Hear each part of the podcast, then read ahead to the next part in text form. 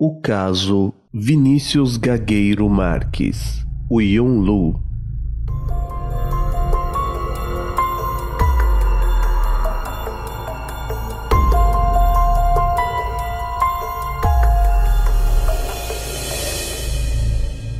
Vinícius Gagueiro Marques era um garoto de 16 anos quando a tragédia aconteceu. Mais conhecido como Yon Lu, Vinícius nasceu em Porto Alegre, Brasil, em 1989.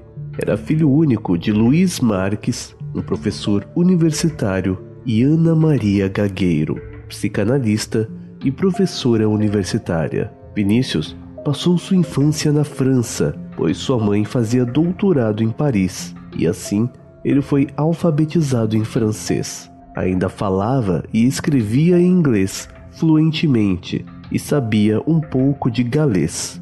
O pequeno Vinícius aprendeu a tocar bateria aos quatro anos. Em seguida, aprendeu piano e violão. Era fã de Beatles, Radiohead, R.E.M., The Strokes, Caetano Veloso, João Gilberto, entre outros.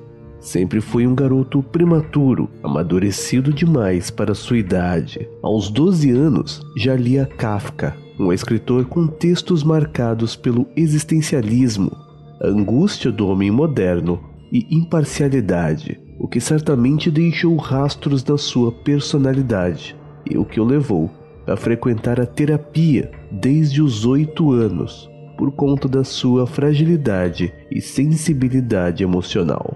Além dos idiomas falados, Yonlu gostava de artes, desenhava, fotografava, mas a sua maior paixão entre as artes eram suas músicas, que ele gravava dentro do seu próprio quarto, usando guitarra e teclado. Ele mesmo editava as canções por meio de softwares de computador. Compor era um dos seus hobbies preferidos, e temas como depressão, desilusão amorosa e suicídio eram comuns em suas músicas.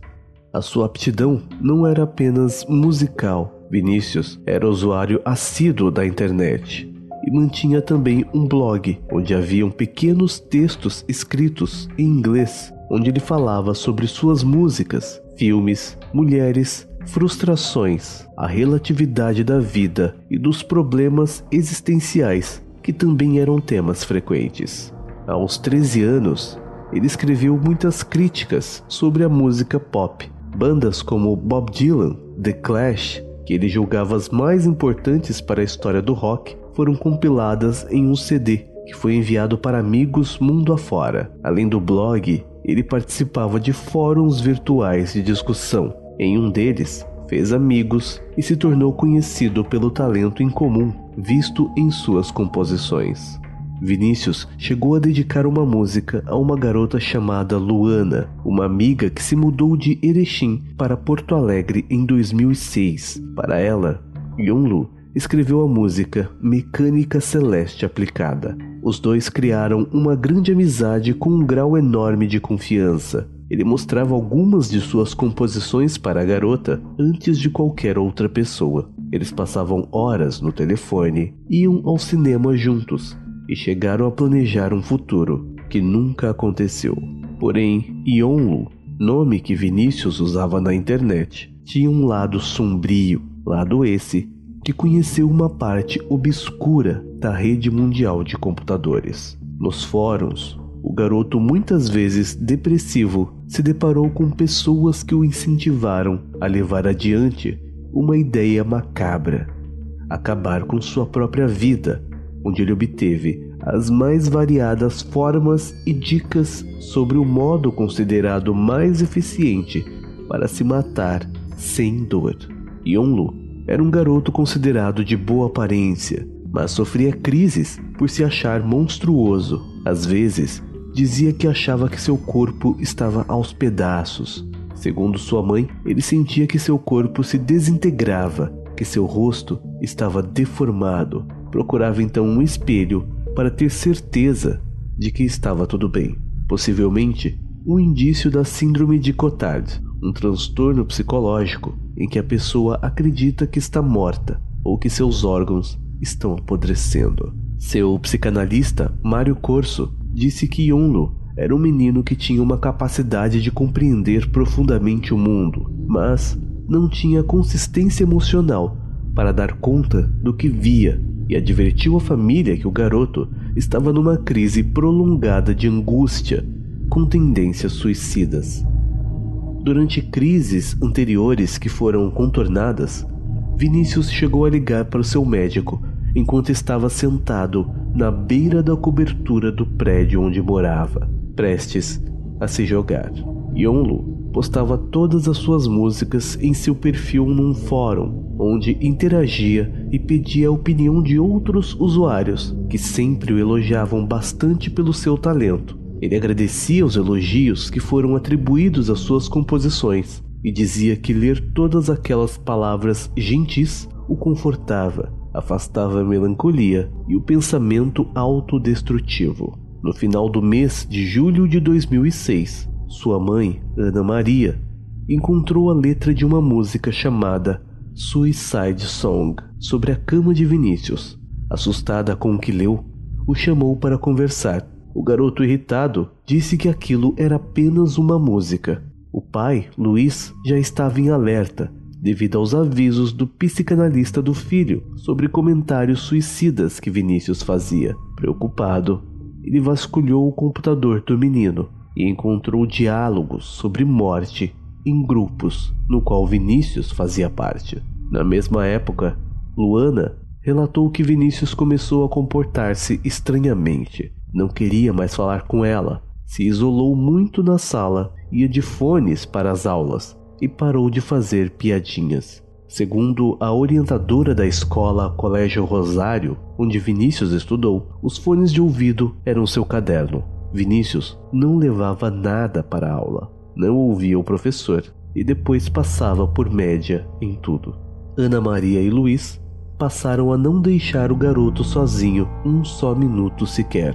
Após esse fato, para talvez acalmar aos pais e ter sua liberdade de volta, Vinícius começou a simular uma melhora. Levava o violão para a escola, parecia curado e feliz, mas na internet vivia o oposto. Sem que sua família soubesse, Yonlu pedia em posts sombrios, morbidamente, instruções sobre o melhor método de acabar com a própria vida. Dias depois, Vinícius criou uma história para enganar os pais. Mantendo sua farsa de garoto feliz e de bem com a vida, disse a eles que queria fazer um churrasco para os amigos, que estava interessado numa garota e preferia não ter os pais por perto neste dia. Aproximadamente às 11h15 do dia 26 de julho de 2006, os pais de Vinícius saíram do apartamento. Por volta do meio-dia, ele ligou aos pais avisando que seus amigos já haviam chegado e que estava tudo bem, porém a verdade era outra. Às 14 horas, Yonlu postou no grupo de discussão em inglês que estava pondo em prática seu plano de tirar a própria vida. Buscou dicas de como tornar o processo mais rápido e eficaz, por não saber quanto tempo tinha até seus pais voltarem. Morbidamente, ao invés de receber mensagens para que ele procurasse ajuda e parasse com a tendência suicida, pessoas responderam o post, incentivando-o a cometer aquela tragédia, inclusive falando sobre como acelerar todo o processo. O último post foi às 15 horas e 2 minutos. Horas depois, alguém do fórum comentou: Acho que funcionou, já que ele não entrou mais em contato. Uma garota, amiga virtual de Yonlu, de Toronto, no Canadá, resolveu entrar em contato com a polícia de lá, avisando do ocorrido. A polícia canadense entrou em contato com a polícia do Brasil, que avisou ao serviço de emergência, passando inclusive seu endereço. Mas já era tarde demais. Durante uma hora, os policiais e bombeiros tentaram reanimá-lo, porém foi em vão. Yonlu, ou Vinícius, estava morto aproximadamente às 15 horas e 30 minutos por asfixia de monóxido de carbono.